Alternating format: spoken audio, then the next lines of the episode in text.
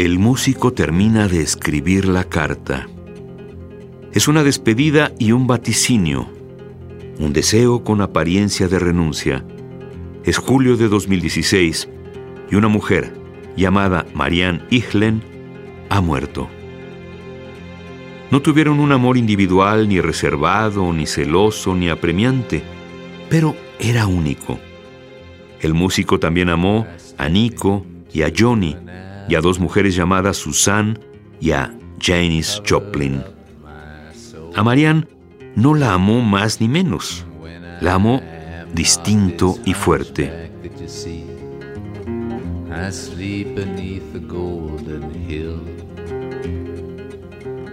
Marianne, escribe el músico en la misiva que lo despide de la mujer nórdica que aparece frente a una pequeña máquina de escribir en uno de sus discos.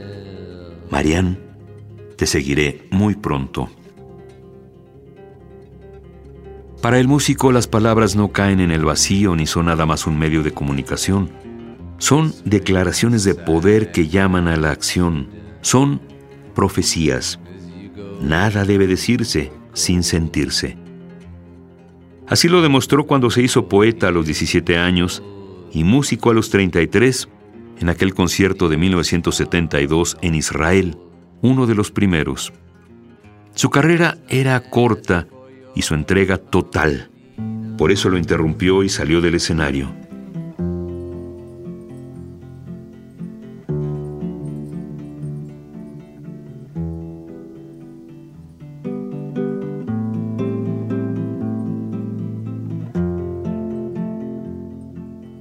El músico estaba sentado en el rincón de su camerino.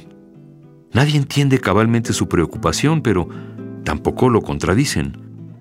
Desde el escenario no llega ningún sonido, nadie silba, nadie abuchea. Me estoy rompiendo, dice a su representante, a quien le preocupan los boletos y los números pero es el único. El público lo entendió cuando el músico se los dijo.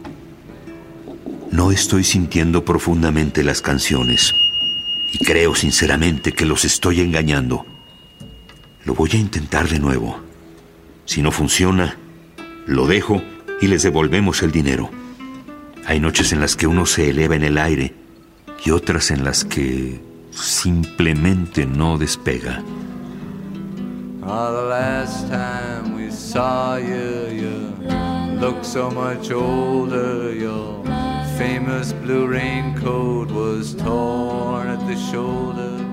You'd been to. Pensaba probablemente en la responsabilidad que su filiación judía depositaba en él al interpretar en la sala Binyanei Hauma de Jerusalén. Pensaba quizá en Susan Verdal, la mujer que envolvió en una canción homónima y a quien deseo sin llegar a tocarla.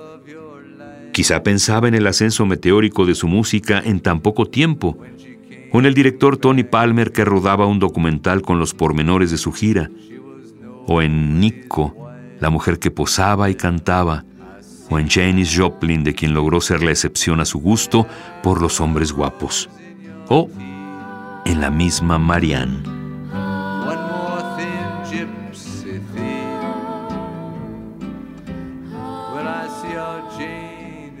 Cuando las cosas te vayan mal, afeítate, le había dicho su madre.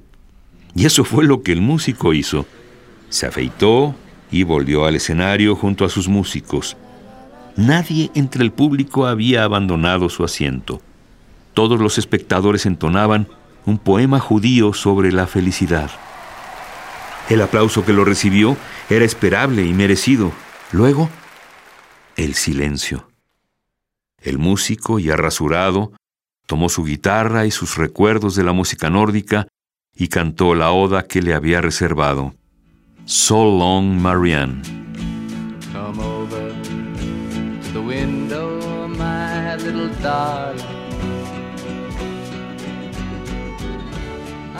Pensaba en Marianne. Seguramente pensaba en Marianne porque guitarra en mano y ante el micrófono, el músico empezó a llorar. Una nube de nostalgia se extendió a los músicos y envolvió al público. de donde los suspiros de tristeza eran evidentes.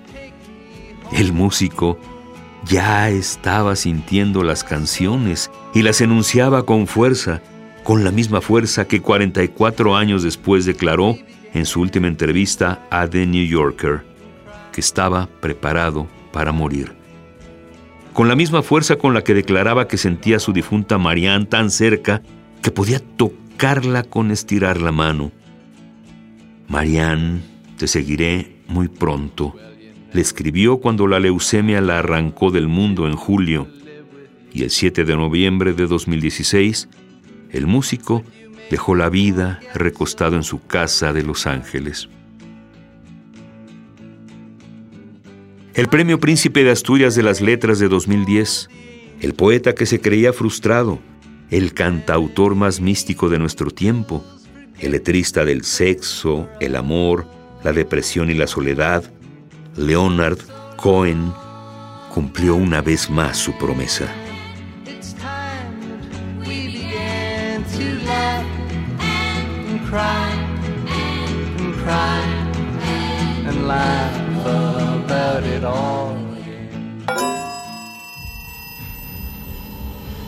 Músicos que el tiempo no borra. Indeleble indeleble.